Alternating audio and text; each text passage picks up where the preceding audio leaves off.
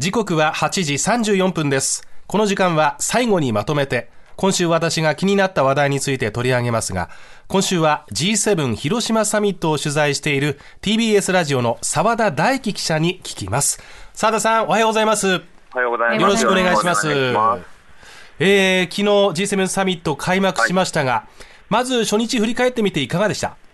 はい、あのー、やはり、えー、お昼になんですけれども、はい、まあ、G7 の首脳が広島の平和公,、えー、公園を、まあ、訪問しました、はい、でそこで、えー、献花をしたりとか、被爆桜の食事を行ったほか、あの平和平和資料館を、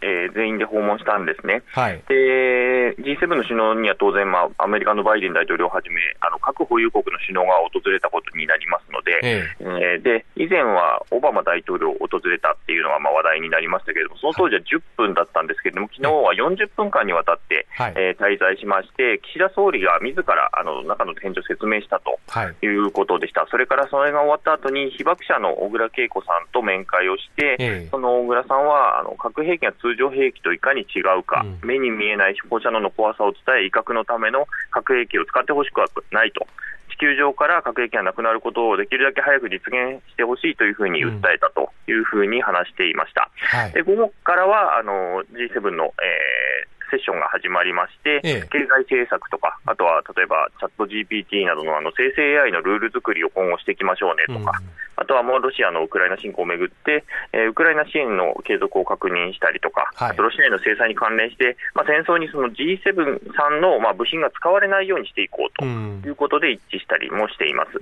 で最終的にはあのえー、夜のセッションでは、その核兵器についてなんですけれども、核軍縮に関する広島ビジョンというものを発表しました。はい、でこれはロシアによる核兵器の、えー、使用を許さないということを表明して、核戦争を否定したり、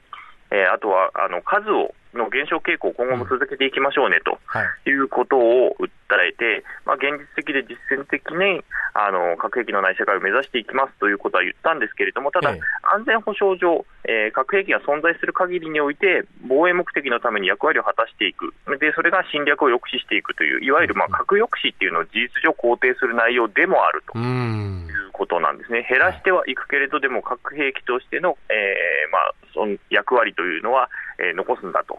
いうようなものでもあったということですね、うん、はい、それから澤田さん、さっきあのウクライナのお話ありましたけど、はい、ゼレンスキー大統領があのいらっしゃいますよね。はい、であのこれ、現地の雰囲気、様子も含めてなんですけど、はい。まあ、ウクライナの、まあ、ゼレンスキー大統領がじ直にいらっしゃるということが決まってですね、はい、まあ、現地の様子とか、警備体制の変化とか、何か現場で取材していて感じることはありますか？あの決まったからといって、いきなりこう警備が上がるというような状況はないんですけれど、やはり記者も含めてなんですが、はい、いや、本当にこう事前に分かってて大丈夫なのというような疑問っていうのは、もう記者レベルで話していても出てくると、それは海外のメディアもそうなんですけれども、まあ、その話は出ています。うん、はい。あとは広島の